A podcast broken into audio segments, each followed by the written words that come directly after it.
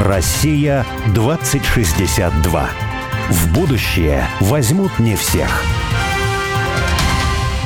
Меня зовут Борис Акимов. Ну, а я вот Олег Степанов. Мы авторы проекта «Россия-2062». Наша цель – создать модель позитивного и привлекательного русского будущего. А 2062 год – это символическая дата. И считается, что в 862 году появилось первое русское государство. А значит, в 2062 году мы отметим 1200-летний день рождения нашей страны. И каждый раз мы зовем в студию «Радио Спутник» героя, который, не дожидаясь 2062 года, действует уже здесь и сейчас. Строит будущую Россию. Россию мечты. Россию 2062. Сегодня у нас э, тема, наверное, моя любимая. Я уже ей немного надоел Олегу, надеюсь, вам нет. Иностранцы Это, в России. Да, великое переселение иностранцев в России. Да, вот у нас огромная страна, сами мы ее как-то с трудом осваиваем, нам нужны новые жители, те, которые разделяют наши духовные, этические ценности. И сегодня у нас тут как раз такой человек удивительной судьбы, и при этом полностью осознавшийся русским человеком, это француз Франсуа Модеме. Вот я хотел сказать, что тебя надо назначить вот в России 2062, если мы доживем с тобой, министром иностранных дел, мне кажется. Но если серьезно, то это удивительно, и хочется вот об этом как раз э, в основном поговорить. Ты сказал француз, который стал русским. Это как вот можно быть французом и всю жизнь прожить во Франции и стать русским. А еще удивительно, что этот человек, выучившись в Академии Генерального штаба Французской Республики и став офицером Да, стал Генерального офицером. штаба, Да. да, стал воевать солдатом в Донбассе, а потом стал оперным певцом. Да, и учится сейчас в Московской консерватории. В общем, сумасшедшая загогулина, как говорил Борис Николаевич. Загогулина судьбы, которая привела француза из э, французской армии, где он был офицером, в оперу московскую через Донбасс. Вот так Через вот. солдат. Франсуа, добрый день. Добрый день, Франсуа. Добрый день, bonjour. Bonjour, bonjour. Ça va. Ça va bien, merci, все хорошо.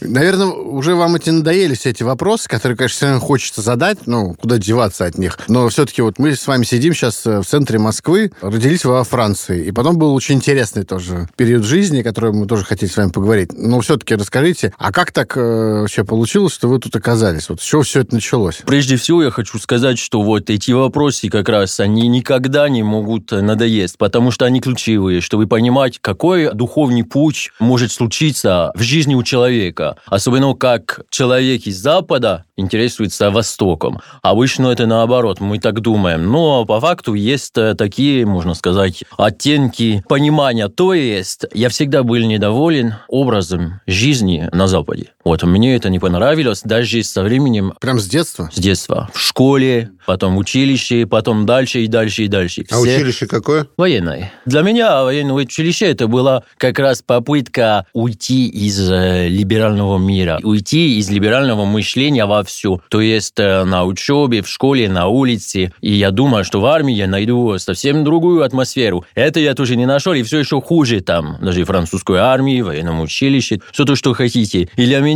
путешествие началось как э, поиск э, для своего спасения. То есть вы французский офицер. Да, я очень быстро подал в отставку. Тогда выпустился из э, военной академии для офицеров Сенсир называется. Мне дали взвод пехотный, воздушно-десантным. А я сказал, я не хочу быть участником всего этого. Вот, Ливия, Косово, где там просто сидят и смотрят, как просто разрушают Детские сады церкви, и школы. церкви и все остальное. Это христианство, понимаете? И мне это не нравится. Я скажу, вы можете мне давать сколько хотите денег, я не буду быть участником такого. И я тоже и в Афганистане не видел смысла прибытия французских вооруженных сил. Но это не важно. Вот. Я понял, что надо искать что-то другое. Я учился музыкой после того, как я э, покинул армию. У меня была тоже школа иностранных языков, чтобы что-то заработать. Но в 2014 году очень важный момент в моей жизни. У меня пока еще семья не была, дети, детей нет, э, нет жены. Так что я более-менее понял, что я еще на несколько лет свободным. А, И, И вот... сейчас тоже. О, это вообще Это такое... Это, вообще такой бол- большой вопрос, но сейчас, сейчас как раз, сейчас как раз, ну, я э, на несколько лет лет чуть-чуть вот в Москве сейчас спокойно живу специально для того, чтобы решить этот вопрос. Все услышали, да? И все уже э, на хорошем пути, кстати. Но вот 14 год это ключевой год вообще в моей жизни, и в общем-то. Там во Франции мое поколение очень активное, значит, создают новые э, литературные журналы, газеты, интернет вообще в этом моменте цветет, расцветет, то есть Facebook, ВК, и там очень много информации уже поделяются вне обычных СМИ и каналов. Как вы знаете, хорошо знаете, во Франции у нас очень активное русское общение из иммигрантов, первой волны, то есть э, уже четвертое поколение после Великой Октябрьской революции, но и тоже иммигранты постсоветские. Эти люди, они очень активные, и э, это невозможно не иметь русских друзей во Франции. Мы считаем, что наследников э, или потомков русской иммиграции во Франции сейчас более миллиона. И это люди ученые, то есть это люди вообще культурные, это люди, которые гордятся, что они французы на самом деле но никогда не отрекаясь от русской культуры. У меня есть такие друзья, конечно. И они мне сказали, ну, Франсуа, смотри, это единственный шанс в твоей жизни участвовать в чем-то вообще значительно в твоей жизни. Вот тебе сейчас, э, там, в 2014 году, 26, уже не молодой, но пока еще не слишком старый. Давай пошли вместе, посмотрим там на пару недель, бери визу, посмотрим, поживем, увидим. Там мы думаем, через две недели просто вернемся во Францию и продолжим продолжаем вообще свою жизнь, а в итоге мы втроем все остались. Кто женился, кто еще там работает, живет, а я тоже вот... Э, на Донбасс вы поехали? На Донбасс. Ну, для меня это был русский мир. А, на самом деле, это было ознакомление по-настоящему с русским миром. И как только мы приехали, я сразу понял, что вот это для меня. Вот я нашел свое место, и вот я хочу быть вместе с этими людьми. И слава богу, что они меня приняли как родной. Я в Америке был, в Европе почти везде были, в Африке, в Азии чуть-чуть, на Ближнем Востоке. Вот. Путешествовал, путешествовал, видел Россию и решил, что это моя духовная родина. Люди меня приняли, я этим очень-очень рад, и сейчас я живу, считаю, как русский человек, обрусился на самом деле. Вот этот путь совершил за 8 лет, и для меня это просто вся моя жизнь теперь. А на Донбассе, вот когда приехал в 2014 году, в принципе, офицер, да? То есть в военных действиях участвовал или просто в какой-то мирной жизни участвовал? Ну, в принципе, изначально мы не знали, потому что просто приехали так, мой русский друг говорит, смотри, у меня есть один вообще, один человек в списке контактов в интернете. Он сказал, что он нас принимает, он нас ждет там, забирать, будем поговорить с ними, посмотрим, что мы сможем делать. Но он сказал, хотите воевать, у вас есть э, военный опыт, давайте попробуем, посмотрим. Но я вам сразу скажу, у вас никакой, никакие привилегии будут. А если будете показать, что вы умеете воевать, то мы будем вам давать вообще э, все то, что все, все, все для вас, чтобы у вас были хорошие условия. Не умеете, давайте мы вас э, выгоним отсюда. Я считаю, что это очень правильный подход. Но понимаете, прежде всего, то, что было интересно, это о том, что когда я приехал на Донбасс, я нашел все то, что для меня не хватало во Франции. Все то, что я считаю потеряно на Запад. То есть настоящий рабочий класс. Настоящие простые люди верующие, которые вообще остановили против э, глобализма, против э, несправедливости. И я могу искренне сказать, что это не подделка, это реально настоящие люди на Донбасса. Сейчас, конечно, для меня в Москве это другая жизнь уже, но они, народ Донбасса, они для меня ключевой момент в своей жизни, и я всегда буду себя чувствовать, как можно сказать, духовно близко к ним. Ты, наверное, слышал, да, что очень часто повторяют, что ну, Москва это не Россия. Ну, это понятно, потому что любой мегаполис, он как раз э, в наибольшей степени, ну, такой глобалистский. А люди, которые живут все-таки вне мегаполисов, они живут более, более настоящей, да. как бы такой реальной жизнью, связанной с обстоятельствами, с землей, где они живут, с местом, где они живут, с обстоятельствами, в которых они живут, да. Они такие более настоящие. В этом смысле понятно, что Донбасс, он более особенный, более русский, в конце концов, да, чем, чем Москва, например. Это понятно. А вы знаете, мне, конечно, трудно сказать, потому что я живу в Москве только два месяца. Вот, переехал недавно, потому что я учусь сейчас в Московской консерватории. Имени... А до этого в Донецке ты жил? А, да, да, в Донецке жил с 15 -го года, с января 15 -го года. Ну, жил, как воевал, потом жил. Приехал в Москву. Я думал, либеральный город будет, как нам сказали 15-20 лет назад. Совсем, типа, как, не знаю, как мы себе представляем, Питер, Москва, совсем, совсем вообще города с таким, ну, снобизмом, понимаете? Я так думаю, что такое будет. Вот, тем более приду в консерваторию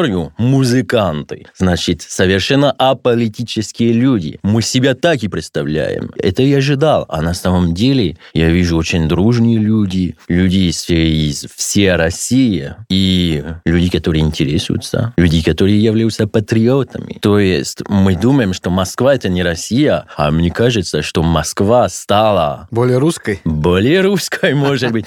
Не, ну это может некрасиво так говорить, но у меня есть ощущение, что Москва сейчас это суперский город в плане народа, потому что люди очень дружные, очень интересные. Я очень сильно интересуюсь вообще жизнью. Большое видится на расстоянии. Э, Приехал человек, Москвичей. Я не вижу никаких людей, которые презирают тебя, потому что ты из Донбасса или из провинции. Наоборот. Это круто. Это очень хороший знак. Но это мое мнение как человек, который пришел из Донбасса. Насколько, я не знаю, вам там, удобно и можно вообще про это говорить, но вот именно про военные действия. На самом деле, mm. меня вот все-таки интересует в момент вот человек, ну, прям попал. Понятно, что вы учились на, на офицера французского, но вы же там не попадали в реально боевые условия. А тут какие вообще такие острые ощущения, не знаю, переживания, главные итоговые какие-то мысли по этому поводу, что чем можно вообще поделиться? Да? Это вообще очень трудно сказать, потому что это большая-большая история. Есть 14-15 год, 16 год, это опольченские года, и есть 22-й. Вот. На самом деле я могу сказать, как сказали Стюнгер, ты о себе как мужчина узнаешь только после того, как ты прошел, можно сказать, э, огневое испытание. Есть люди, которые и это не могут сдержаться. А я скажу, что эти люди обычно, даже когда мы их э, поймем или когда они попали на место сбора, через день уже э, на базе мы понимаем, что с ними это невозможно работать, и они дальше с ними не будут. А в основном я попал в настоящем шахтерским подразделением. Там вообще только славяне, только мобилизованные и только шахтеры, трактористы, рабочие люди, и только один француз. Ты себя можешь представить вообще батальон, даже полк, только славяне, как и вы, а вот один француз. Они думали, а как он туда попал, вообще непонятно. Вообще, что за человек? А потом понимай, этот человек уже там давно с нами работает, поет, а вот типа патриот или хотел участвовать, вот, а теперь он с нами. Ничего я не сказал, там на место сбора офицерское образование. Ну, хорошо, давайте будем все начинать с нуля. Я прекрасно помню, как э, только мы прошли место сбора, потом нам на другое ППД отвезли, и была одна комната для рядовых, и одна комната для офицеров. Я так вообще стоял на пару минут и думал. А мне куда, да? А я ему сказал, у меня есть образование, что хотите, ха-ха-ха, дадите мне роту или не знаю. Я сказал, не-не, нельзя так делать, Франсуа. Ты в армии вообще не был уже вот 6 лет, ты все забыл, давай рядовым будешь. Вот прошел, как и все, ничего не сказал, сидел, жил вообще, как, как и все остальные несмотря ни на что. Эти люди опять стали вообще, э, спустя полгода, они стали моими лучшими друзьями. То есть это люди, э, которые я могу доверять со всеми оставлю машину, оставлю вещи, спрошу, ты сможешь это сделать? Угу. И они тоже мне, э, мне иногда просят помощи. И я знаю, что это люди, с кем я буду еще просто дружиться всю жизнь. Это главное, я считаю, главный урок, можно сказать, о войне или Эм, о том, что боевая дружба, боевое товарищество, оно по-настоящему существует, и это главное в этом. Это чтобы э, не понимать, что это все груз и мрак, и страх.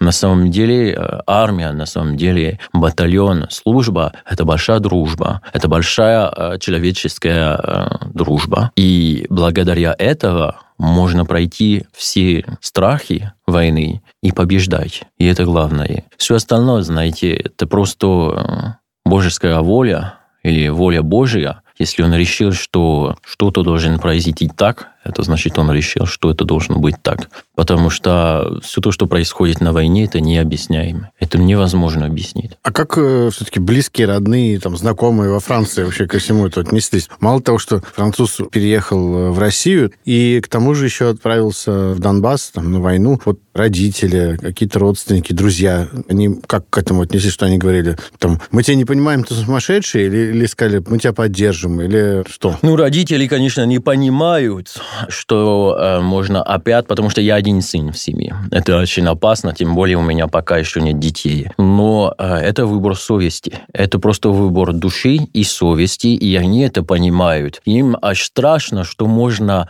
каждый раз по факту начать с нуля, рядовой или переехать в Москву и побеждать все то, что перед тобой является, понимаешь, происшествиями или не знаю. То есть в итоге сейчас они очень сильно ну, гордятся, они любят Россию, они уже были, даже в Донецке были два раза до ковида, до пандемии, и сейчас опять собираются к нам. Конечно, для них очень тяжело на совсем переехать, потому что в таком возрасте для них очень тяжело выучить новый язык. Но им просто очень приятно жить на Руси. Это как для них потерянная Франция. Страна или общество, которые они знали в 80-х годов, 70-х и даже в 90-х. Франция такая, Франция. И для них сейчас Россия, эта страна, были похожа на то, что они знали в юных лет. Поэтому можно просто гордиться, что у нас такое есть еще. Мы вот когда беседовали с этими датчанами, да, они тоже сказали, что ну, Россия сейчас, она больше соответствует вот Европе такой классической, да, и таким ценностям классической... Традиционной Европы, да. Традиционной Европы, да. То есть они сюда приехали именно потому, что вот они хотят жить в привычном мире. Ну, аж неудобно сказать, потому что я бы хотел все-таки подчеркнуть,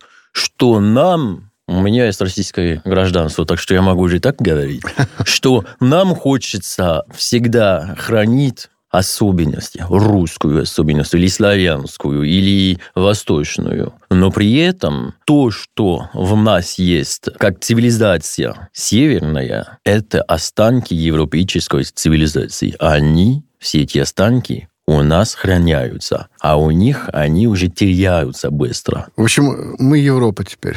Да.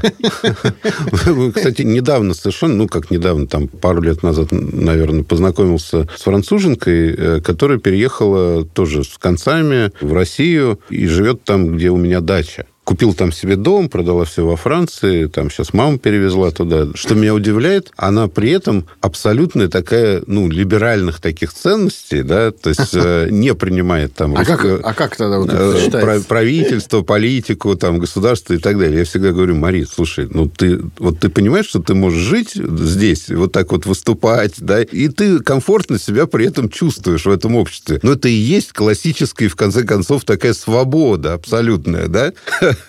Вот, что ж тебе не нравится? Ты попробовал бы там где-нибудь так повыступать. Ну, вот э, все равно.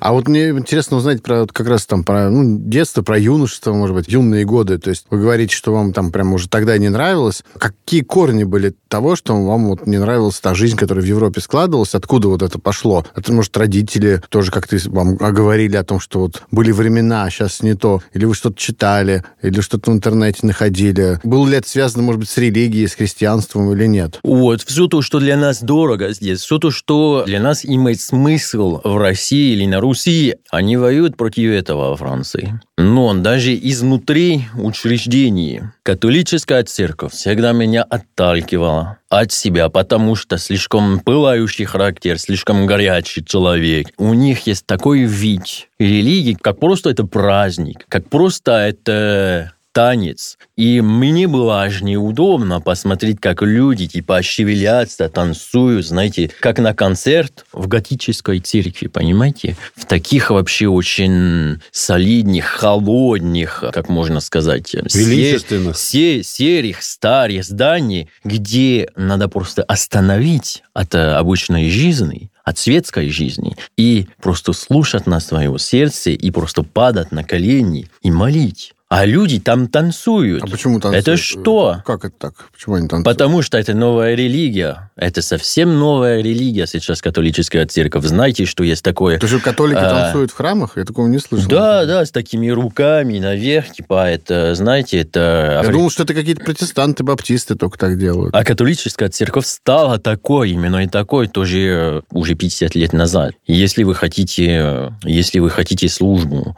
на, на латинском, как и всегда было, это запрещено. Это запрещено, и они считают, что это уже не часть э, католической церкви. Это просто с ума сойти, что они даже не хотят соединить тех людей, которые хотят, ну, традицию или что-то духовное по-настоящему. Но это не все. Уже вот в юности, как можно сказать, все то, что для нас сейчас э, очевидно во Франции, гомосексуализм, извините, феминизм, прославление всего того, что э, является ну, исламом. То есть это не Франция, ислам, на самом деле. Там никогда и не было. Это они сейчас, это они, они сейчас. И тогда уже поддерживают поддерживают вовсю, везде, в рекламах, на бигбордах и в кино. Это постоянно пропаганда, и это просто постоянное ощущение неудобства.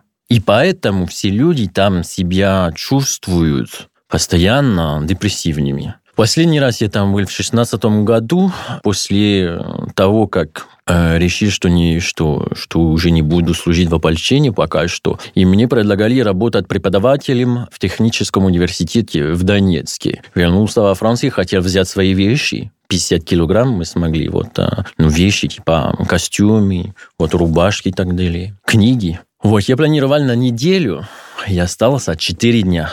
Я купил другой билет и хотел уехать как можно быстрее отсюда. Объясню, объясню почему. Я просто с мамой еду на пекарню, хочу багет купить и круассан, не знаете, с утра. И там все люди просто хандрят, все жалуются, что у меня такое, что так и не то, что так мигранты, что так э, там курят траву. Конечно, все это очень плохо, все то, что является, но люди постоянно там жалуются. Почему? Потому что у них в душе пустота, а они больше не верят в Богу. Но это не все. Они не могут не жаловаться. И все то, что вокруг них, это причины для жалоб.